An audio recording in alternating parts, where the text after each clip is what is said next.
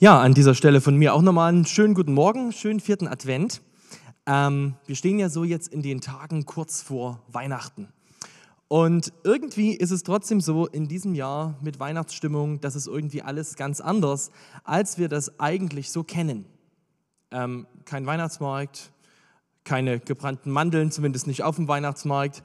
Irgendwie fehlt der Duft, irgendwie fehlt vieles davon, ähm, weil wir doch schon wirklich sehr gerade auch bei uns hier im Landkreis irgendwie eingeengt sind von der Corona-Pandemie, ähm, die uns wirklich gerade bewegt und beschäftigt und an der auch einige Leute erkrankt sind. Und ich möchte so am Anfang meiner Predigt stellen, einfach dich auch ganz persönlich so auffordern, diese Zeit jetzt auch zu nutzen, diese Weihnachtszeit zu beten. Zu beten für die Mediziner bei uns im Land, zu beten für die Pflegekräfte, zu beten für Politiker, für Erkrankte, für die Angehörigen und auch für die, die anders getroffen sind von der Pandemie, die, die allein sind. Ähm, es gibt unglaublich viele Facetten davon, wie diese Corona-Pandemie gerade eben Menschen trifft. Und ähm, wahrscheinlich gehörst du auch irgendwo dazu. Ich äh, hoffe, dass du gesund bist, ähm, aber trotzdem ist es so, dass wir alle irgendwie getroffen sind, gerade von dieser Pandemie. Ich höre in den letzten Tagen immer öfters diesen Satz, zum Glück ist 2020 bald vorbei. So, eine, so der Gedanke, dieses Jahr, das, das kann man doch in die Tonne treten. Und ich weiß nicht, was bei dir die Auswirkungen waren in diesem Jahr. Vielleicht ähm, war es relativ simpel und du konntest einfach nicht den Urlaub machen, den du dir eigentlich gewünscht hättest. Das ist vielleicht auch nicht für dich simpel gewesen, ähm, ist auch ein, auch ein Einschnitt. Aber vielleicht geht es auch noch weiter und du hast durch Kurzarbeit oder äh, Unternehmensschließungen ähm, finanzielle Verluste. Vielleicht geht es dir auch so, dass deine Uni ausgefallen ist oder du nur zu Hause sitzt und irgendwie darüber traurig bist, dass du dein Studentenleben nicht leben kannst, wie du es wolltest. Oder du vermisst einfach deine Freunde und natürlich Weihnachten und Silvester, was ganz anders abläuft. Irgendwie trifft uns das alle. Mich hat es so in den letzten, also ich bin hier ähm, vom, von meinem Beruf her in dieser Gemeinde angestellt und zu einem Teil in einem christlichen Bildungszentrum ähm, in Oelsnitz. Und mich hat das schon auch einfach runtergezogen, diese Corona-Pandemie, weil unser Bildungszentrum, wo wir gerade einen Neubau rangebaut haben und wo ich seit einem Jahr arbeite, alles das, was ich da umsetzen wollte, konnte nicht stattfinden. Und irgendwie hat mich das, hat mich das geärgert. Ich, ich habe so den Eindruck, Corona, das hat mir einen Strich durch die Rechnung gemacht. Und wahrscheinlich geht es dir irgendwie auch so. Das, dieses Jahr irgendwie, da wurde mir einfach ein Strich durch die Rechnung gemacht. Meine Ziele, die ich hatte für das Jahr, die habe ich nicht erreicht. Ja, heute sind wir im zwölften Teil unserer Serie Freiheit in Christus. Und das Thema der heutigen Predigt ähm, das heißt Zufriedenheit erleben.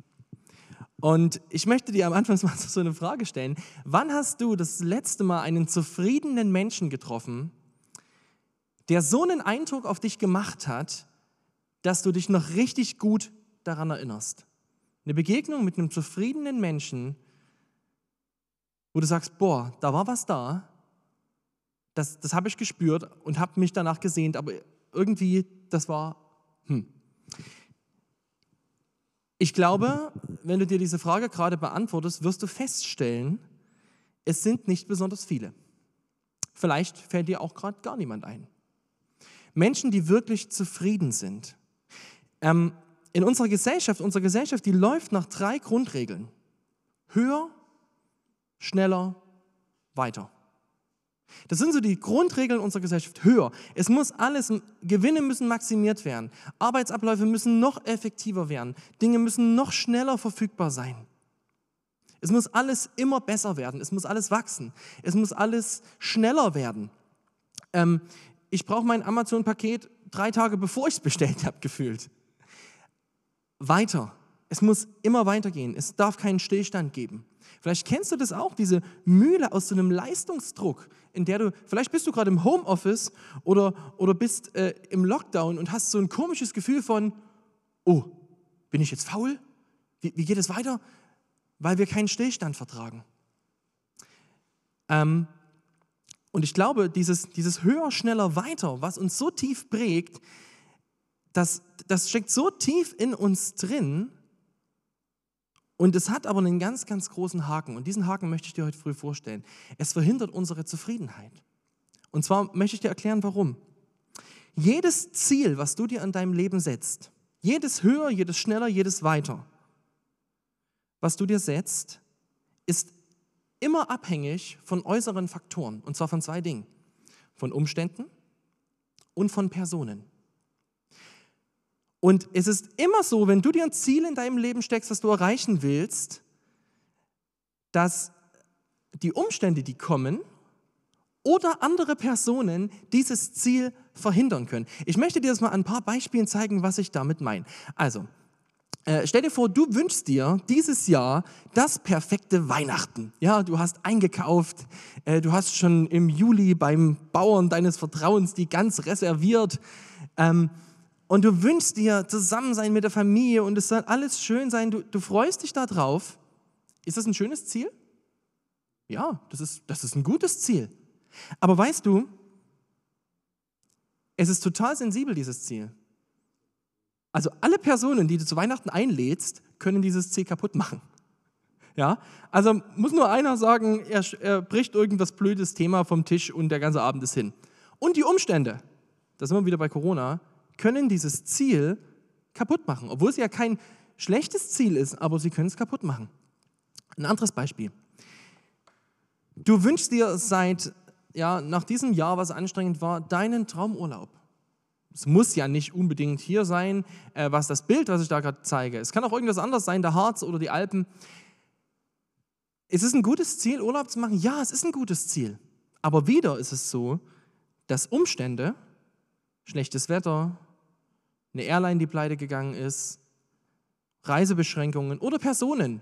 Vielleicht ist der Apartment-Nachbar voll, voll die Partymaus, die die ganze Nacht durchfeiert und du kannst nicht schlafen, dieses Ziel kaputt machen können.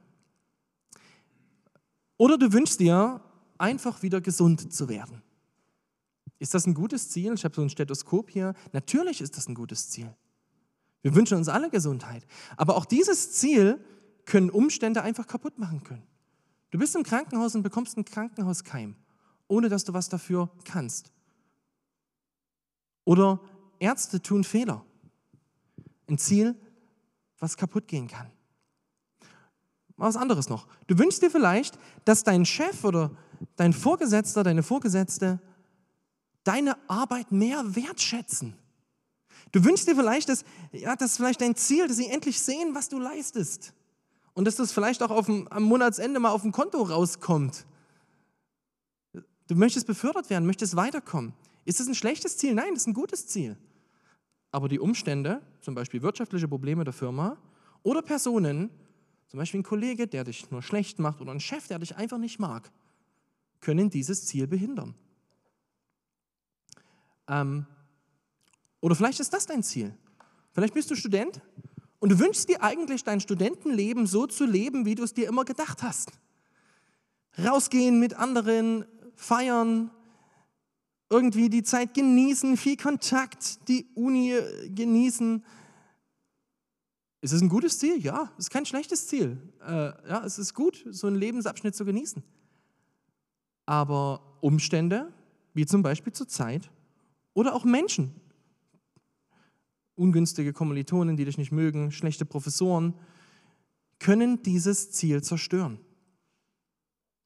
Oder vielleicht wünschst du dir einfach schon seit Jahren und sagst, wenn ich mal im Ruhestand bin, dann dann wird alles besser. Das ist mein großes Ziel. Ich wünsche mir diesen Ruhestand.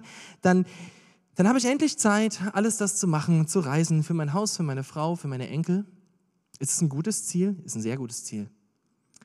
Aber es ist wieder so. Umstände können das verhindern. Du weißt nicht, was du mal bekommst an Rente. Du weißt nicht, ob du gesund sein wirst. Und auch andere Personen. Du weißt nicht, ob ein neuer Nachbar neben dir einzieht und du dein Rentendasein äh, dir dann wünschen würdest, wieder auf Arbeit zu sein. Ja? Oder vielleicht hast du das Ziel, Traumhochzeit. Du wünschst dir vielleicht diesen, seitdem du ein kleines Mädchen bist, diesen eine, diese eine Hochzeit. Und denkst dir, das ist das Ziel, das wünsche ich mir so sehr. Ist es ein gutes Ziel? Natürlich ist es ein gutes Ziel. Aber es ist wieder so, Umstände. Ich habe Bekannte, die haben dieses Jahr geheiratet und die haben immer in die Verordnungen reingeguckt und haben gemerkt, Mist, wir dürfen doch nicht mit so vielen Leuten feiern, wir dürfen dort nicht hin, wir dürfen das nicht machen. Umstände oder auch Menschen ja, können dieses Ziel natürlich verhindern. Oder vielleicht wünschst du dir, dass ein Freund oder eine Freundin von dir Jesus kennenlernt. Vielleicht geht es dir um deinen Nachbarn und du wünschst dir das total sehr. Du betest darum, du, du, du willst ein Zeugnis sein. Du weißt, der braucht Jesus. Ist es ein gutes Ziel? Es ist ein super Ziel. Aber weißt du was? Auch dieses Ziel können Umstände und diese Person selbst verhindern. Oder du wünschst dir vielleicht, dass jemand, mit dem du sehr lieb hast, einen guten Rat annimmt. Du hast eine, hat vielleicht eine Lebensfrage, irgendeine Entscheidung und du gibst ihm einen Rat. Und du weißt vielleicht, wenn er sich nach, für A entscheidet, wird es die Konsequenz haben, für B wird es die Konsequenz haben. Und du wünschst dich, wähl doch A. Ist es ein gutes Ziel? Natürlich ist es ein gutes Ziel. Aber auch dieses Ziel kann verhindert werden. Einfach dadurch, dass dieser Mensch sich für was anderes entscheidet. Ganz anderes Beispiel.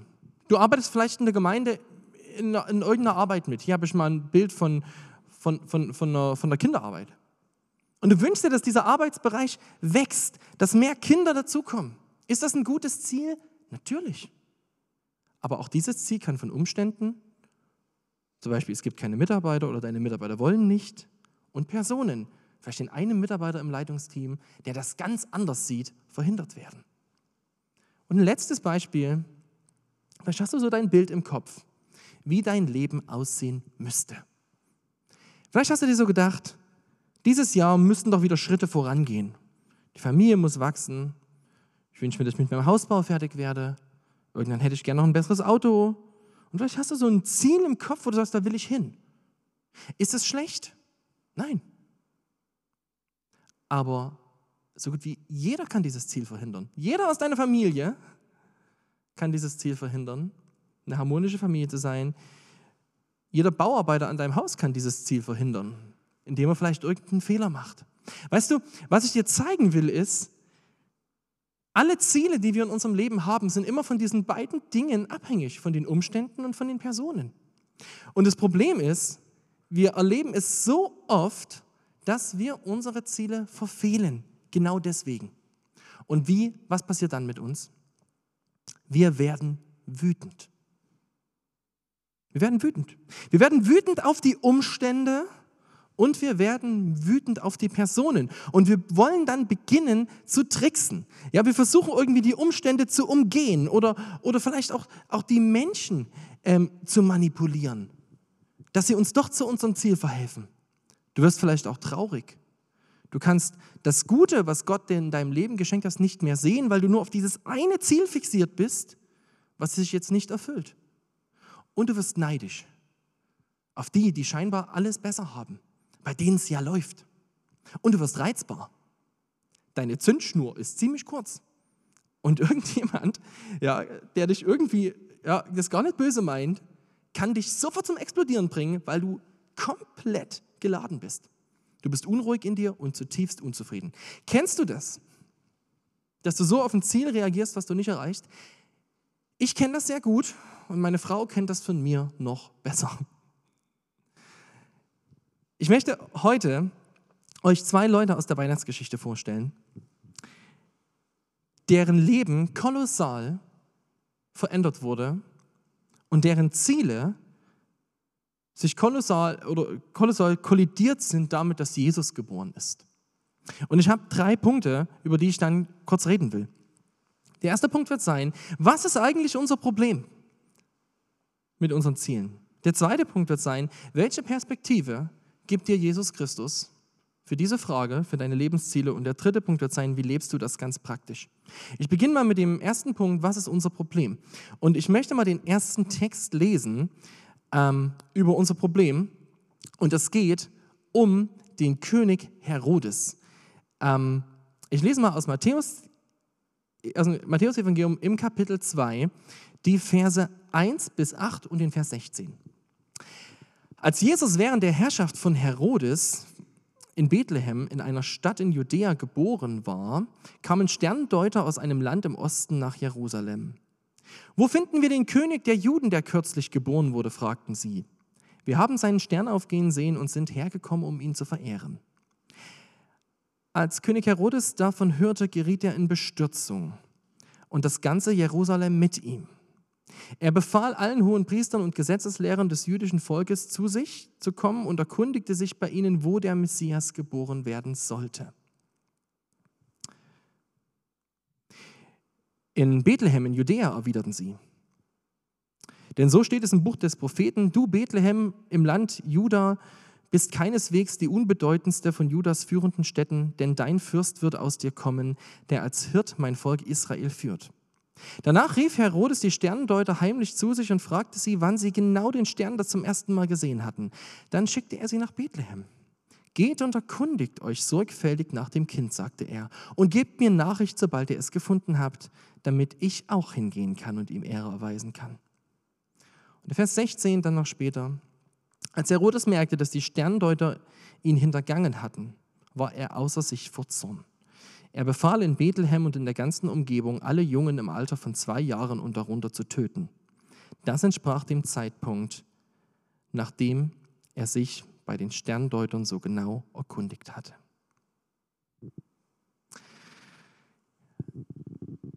Ähm, ich schaue gerade eine Fernsehserie, äh, Star Wars The Mandalorian, weiß nicht, ob du die kennst. Da geht es auch um ein kleines Kind, was, was ge, gejagt wird von so einem fiesen, fiesen König und der bereit ist, dafür alles niederzumachen.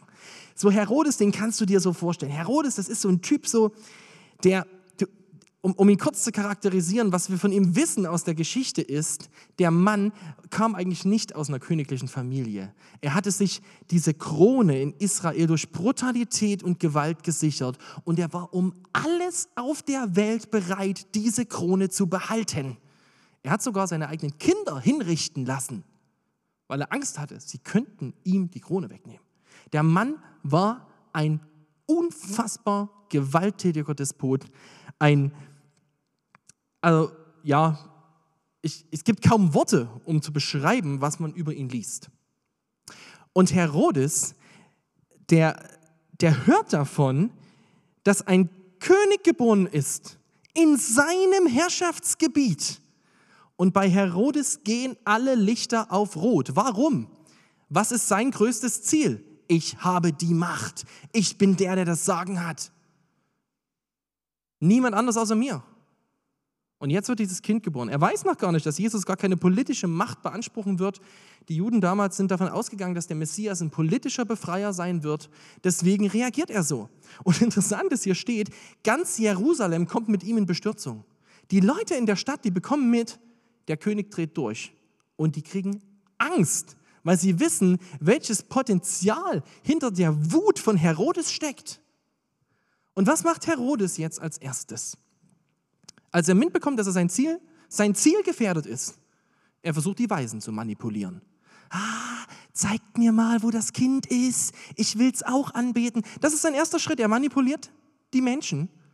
Und als er merkt, es funktioniert nicht, dann bringt er diesen furchtbar brutalen Mordbefehl und will die Umstände manipulieren und einfach alle Kinder zwei Jahre und darunter umbringen lassen.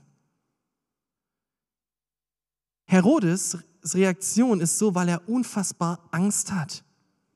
Aber diese die Geschichte von Herodes zeigt uns noch was. Er hat sein Leben nicht in der Hand. Er ist nicht der Lenker seines Lebens. Das zählt für uns alle. Du merkst in dieser Geschichte so offen, wie sonst selten, wie Gott Dinge führt. Was hat das jetzt mit uns zu tun? Vielleicht sagst du jetzt, jetzt vergleich mich aber nicht mit dem Herodes. Ja, das habe ich auch nicht vor. Ja, also ähm, du bist sicherlich kein ähm, Despot der Antike, aber ich will dich mal ganz ehrlich auf den Punkt gebracht. Herodes hat ein Ziel. Und Herodes hat ziemlich viele Möglichkeiten zu versuchen, sein Ziel zu erreichen. Ziemlich viele. Mehr als du, weil er ist König. Jetzt mal runtergebrochen auf deine Möglichkeiten. Wie geht es dir? Wenn du ein Ziel in deinem Leben gefährdet siehst. Ich habe dir vor uns ein paar Ziele genannt. Wenn du merkst, es klappt nicht auf Arbeit oder der und der Mitarbeiter in der Gemeinde, der stellt sich mir einfach in den Weg. Oder hier und da, das funktioniert nicht, was auch immer.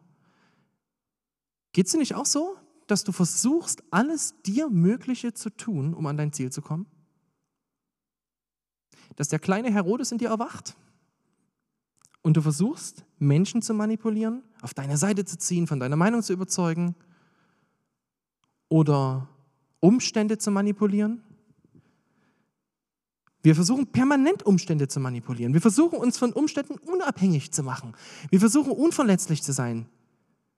Bloß keine Kontrolle abzugeben. Niemanden zu vertrauen als uns selbst. Gegen alles gewappnet zu sein. Und vielleicht gibt es Menschen in deinem Umfeld, denen es so geht wie der Stadt Jerusalem, die genau merken, wenn du ein Ziel nicht erreichst, dann bekommen sie Angst, weil sie wissen, diese Wut, dieser Zorn, den werden sie zu spüren bekommen, vielleicht deine Familie. Wenn du nach Hause kommst, frustriert von deiner Arbeit und alles über deine Familie ausschüttest oder in deinem Freundeskreis. Weißt du, die Frage ist, warum ist das so? Ich glaube, du erkennst dich darin bestimmt auch wieder. Ich erkenne mich super darin wieder. Warum ist das so? Ich möchte euch ein Beispiel erzählen aus meinem eigenen Leben. Ähm, ich habe vor ein paar Jahren als Leiter eines Projektes bei mir auf der Arbeit eine Entscheidung treffen müssen, die war nicht besonders populär. Ich musste darüber entscheiden, ob ein Projekt, was wir angefangen haben, weiterläuft oder ob es sich verändert.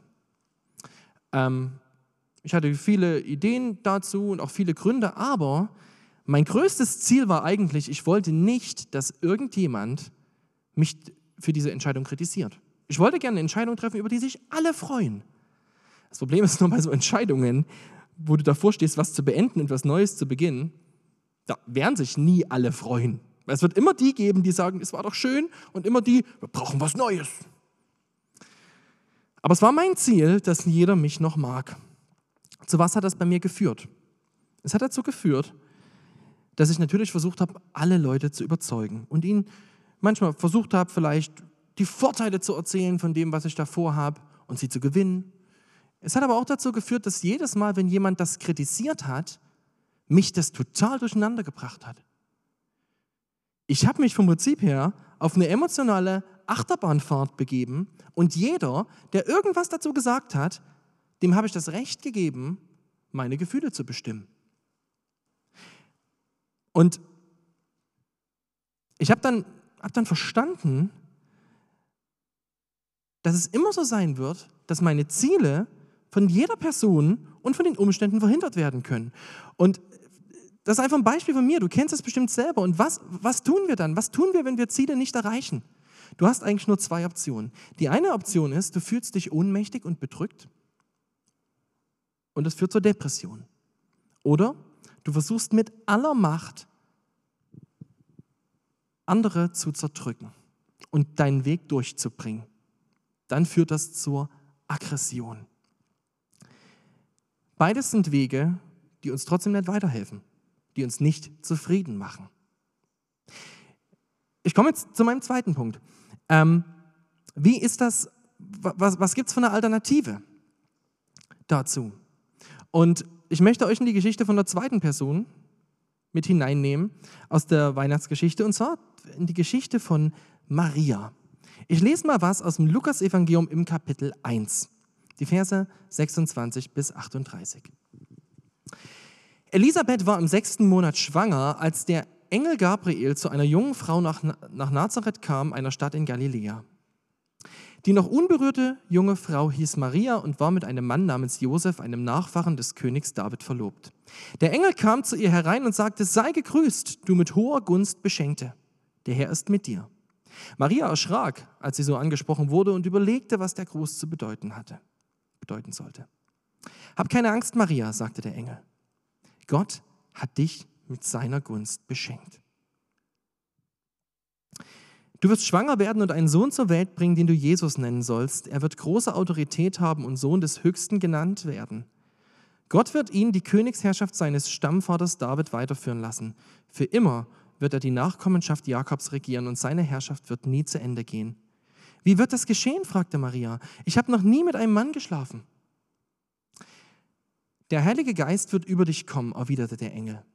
Die Kraft des Höchsten wird dich, ähm, ja, die Kraft des Höchsten wird dich überschatten.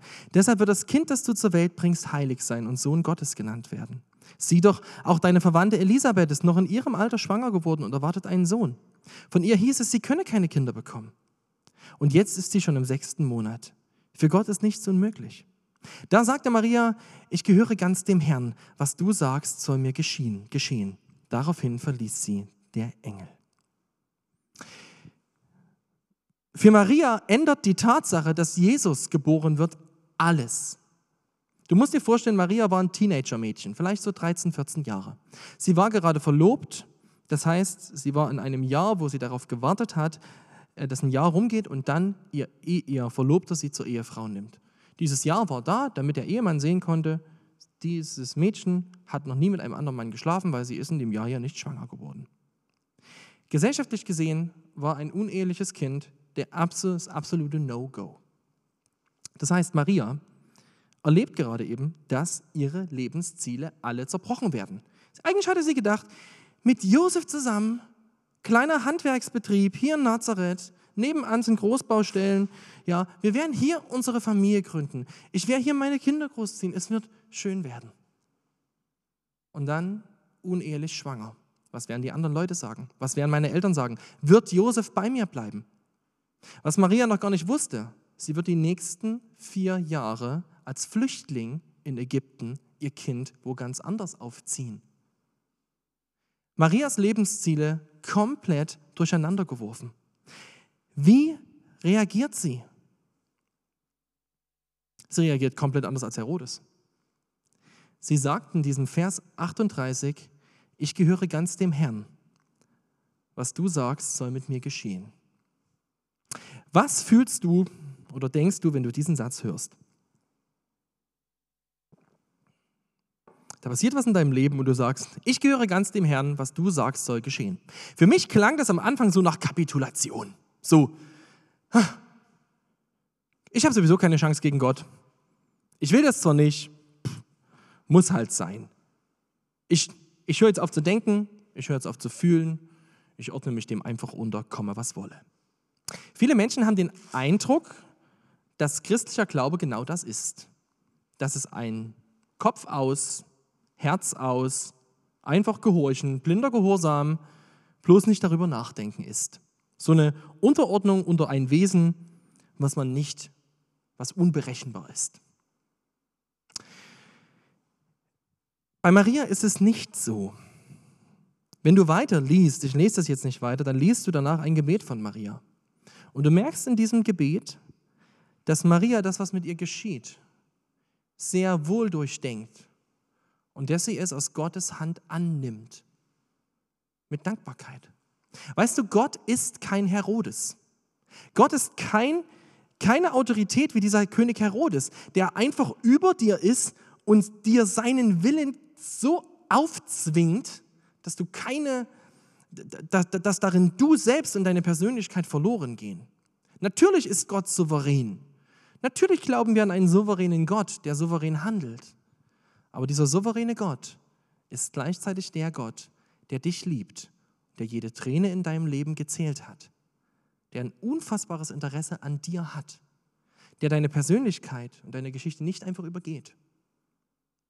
Aber warum reagiert Maria so? Maria reagiert so, weil sie Gott vertraut.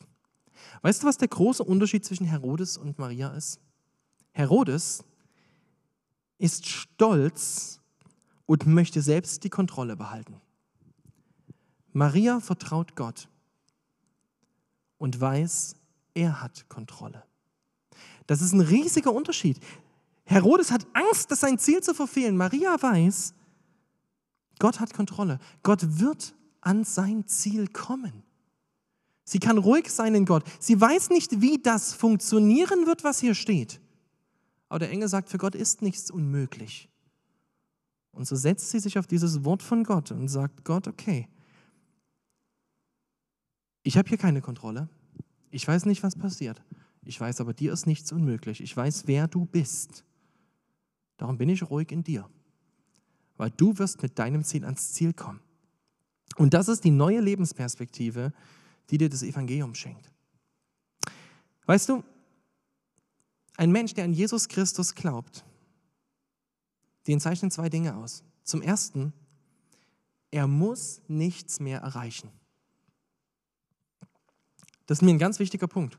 Wenn du an Jesus glaubst, musst du nichts mehr erreichen. Alles, was nötig war in deinem Leben, alles, was sein musste, hat Jesus erreicht. Er hat das Leben gelebt, was du hättest leben müssen, und er ist den Tod gestorben, den du verdient hättest.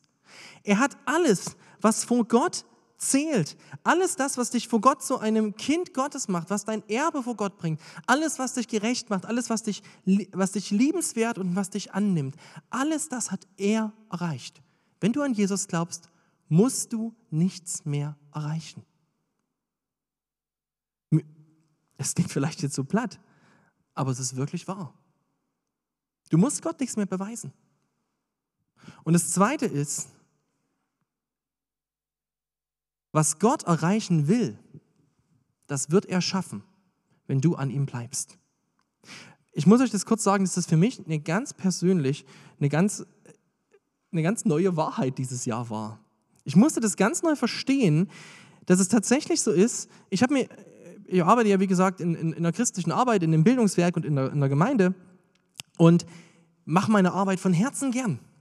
Und ich habe gemerkt, ich habe mein Herz sehr, sehr daran gehängt, ob diese Arbeit funktioniert ob das alles klappt. Und als ich gemerkt habe, Sachen funktionieren nicht, was war dann mit mir? Ich war enttäuscht, ich war traurig. Ich war sehr, sehr unzufrieden und habe gedacht, wieso schaffst du das nicht? Bis ich kapiert habe, dass es nicht darum geht, dass ich irgendwas erreiche. Alles, was ich erreichen muss, hat Jesus erreicht. Und wenn Gott noch irgendein Ziel mit meinem Leben hat, dann wird er zu diesem Ziel kommen. Warum? Weil Gott nicht abhängig ist von Umständen und Personen. Ein Ziel, was Gott sich setzt, dahin kommt er. Weißt du, ich habe nochmal diesen Bibelvers mit, den habe ich schon mal in einer Predigt gesagt, aus dem ersten, zweiten Petrusbrief. In seiner göttlichen Macht hat er uns alles geschenkt, was wir zu einem Leben in liebevoller Ehrfurcht vor Gott brauchen. Er hat uns den erkennen lassen, der uns Kraft seiner Herrlichkeit und Wundermacht berufen hat. In Jesus hast du alles bekommen, was du brauchst. Du hast alles bekommen, was du brauchst. Du musst nichts mehr erreichen. Und alles das, was Gott mit deinem Leben noch erreichen will, dafür hat er dir alles gegeben. Oder ein anderer Bibelvers, der es vielleicht nochmal am deutlichsten macht. Das sagt Jesus mal. Ich bin der Weinstock und ihr seid die Reben. Wer in mir bleibt und ich in ihm, der bringt reichlich Frucht. Denn getrennt von mir könnt ihr gar nichts tun. Weißt du, was dieser Vers sagt? Der sagt, was ist deine Aufgabe als Christ? Was sollst du machen als Christ? Du sollst in Jesus bleiben. Weißt du, wir leben in einer Zeit, wo, wo das Thema Selbstverwirklichung ein Riesenthema ist. Ja? Du musst dich ausleben, du musst aus deinem Leben das Maximale rausholen, du musst die Karriere machen, du musst deinen Bildungsabschluss nutzen, tu das und das und das, du musst das gesehen haben, das gesehen haben. Es gibt auch eine christliche Form davon. Weißt du, was die christliche Form von Selbstverwirklichung ist? Ich muss meine Berufung finden. Oh, jetzt sagst nicht, oh, wow, wow, wow ich sage nicht, dass es keine Berufung gibt. Es gibt Berufung, ja. Es gibt auch, dass Gott Menschen an einen gewissen Platz stellt. Ich glaube auch, dass Gott führt. Aber ich glaube, es gibt so einen christlichen Druck heutzutage. Ich muss die Berufung finden, das eine, was Gott will, und das muss ich unbedingt. Und dann setzen wir uns unter Druck und denken, ich muss dieses Ziel erreichen, ich muss das. Was ist deine Berufung? Was ist dein Ziel? Deine Berufung ist, in Jesus zu sein. In ihm zu sein. Deine Berufung ist, bei ihm zu sein seine Nähe zu spüren, dich von ihm prägen zu lassen, nah an ihm zu gehen. Und dann wird er dir die Schritte zeigen, die dran sind. Epheser 2, Vers 10 sagt uns, dass er uns in die Werke führen wird, die er vorbereitet hat. Aber er hat die Kontrolle.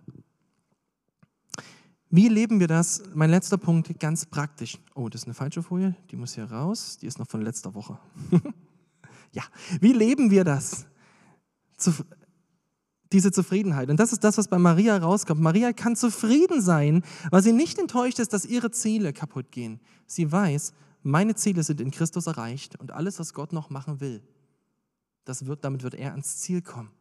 Wie erleben wir das ganz praktisch, so eine Zufriedenheit?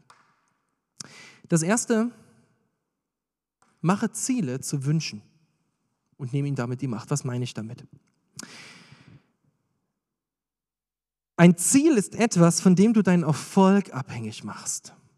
Ein Ziel ist etwas, von dem du deinen Wert abhängig machst. Ein Ziel ist etwas, dem du die Macht gibst, dass wenn es nicht erreicht wird, dich runterzuziehen und wenn es erreicht wird, dir Gutes zu tun. Nimm deine Ziele und schmeiß sie weg. Lass ein Ziel in deinem Leben sein, bei Jesus zu sein. Weil dieses Ziel kannst du erreichen. Niemand kann dich davon abhalten, die Person zu werden, die Jesus aus dir machen will.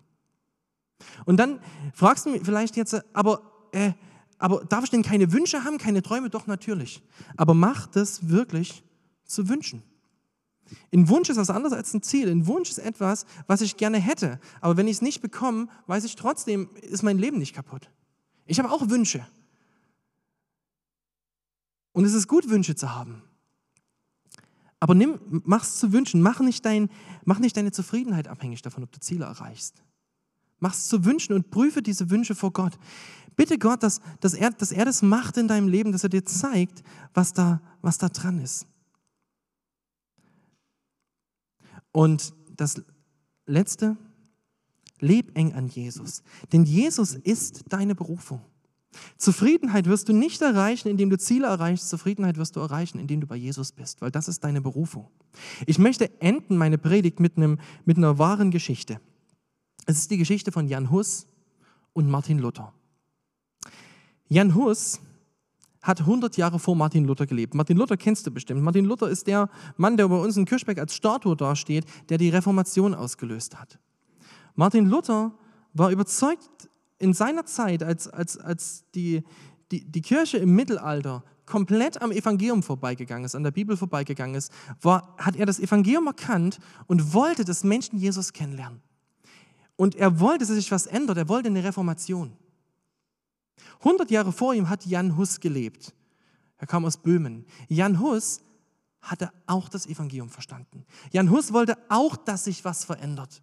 Sie hatten beide den gleichen Wunsch. Luther wurde vor den Reichstag geladen und auch Jan Hus wurde vorgeladen, 100 Jahre vorher. Martin Luthers berühmtes, berühmtes Auftreten auf dem Reichstag führte dazu, dass er am Ende eine Reformation ausgelöst hat. Und diese Welt durch ihn und durch das Gott durch ihn gemacht hat, verändert wurde. Das Evangelium ist durchgebrochen im Leben von Martin Luther und durch seinen Dienst. Jan Hus stand auch da und musste sich verteidigen. Aber weißt du, was sein Ende war? Er wurde hingerichtet. Er hat keine Reformation ausgelöst. Jetzt stell dir vor, beide kommen vor Gott. Meine Frage ist, hat sich der Wunsch von beiden erfüllt? Nein, Jan Hus Wunsch hat sich nicht erfüllt. Bei Luther bestimmt, zum Teil zumindest. Die andere Frage ist, ist Gott an sein Ziel gekommen? Ja. Gott ist an sein Ziel mit beiden gekommen. Alles das, was in ihrem Leben geschehen sollte, das ist geschehen. Und es kann dich ruhig machen. Gott geht es nicht um deinen Erfolg. Gott geht es um die Frage, ob du an ihm bist. Und alles das, was er machen will, alles das, was er an Zielen tun will, das wird er erfüllen, wenn du an ihm bist. Und das kann dich unglaublich entspannen und rausbringen aus Leistungsdruck. Ich möchte jetzt nochmal beten und dann sind wir am Ende. Herr Jesus Christus, du hast das ultimative Ziel unseres Lebens erreicht. Du hast alles erreicht, was nötig ist dafür, dass wir Menschen versöhnt werden können mit unserem Schöpfer, dass wir eine bedingungslose Liebe, eine bedingungslose Annahme, eine ewige Sicherheit und eine Hoffnung über dieses Leben hinaus bekommen können. Vergebung unserer Schuld und eine neue Identität. Du hast dieses Ziel erreicht, Herr. Und jeder, der an dich glaubt, der hat in dir dieses Ziel erreicht. Ich danke dir dafür, dass du nichts mehr forderst, was wir leisten müssen. Ich bitte dich, dass du uns hilfst, das zu erkennen, was für ein Geschenk du bist. Auch dieses Weihnachten, welches Geschenk du bist. Und dass wir gerne bei dir sind, denn das ist unsere Berufung. Und wir bitten dich, Herr, dass du mit diesen Zielen, die du für unser Leben hast, an dein Ziel kommst. Und wir wissen, du kommst dahin. Wir bitten dich einfach, dass wir an dir bleiben. Und du siehst die Wünsche, die wir haben. Wir wissen nicht aber alles das an unseren Wünschen, ob es, ob es wahr werden wird. Aber wir möchten sie vor dir prüfen. Und wir bitten dich, wenn sie dir wohlgefällig sind, dass du sie erfüllst. Und da, wo du sie nicht erfüllst, da möchten wir trotzdem ruhig in dir sein und zufrieden sein in dir, weil wir wissen, unser Ziel ist erfüllt. Ich danke dir, Herr, für Weihnachten und dass du unser Geschenk bist. Amen.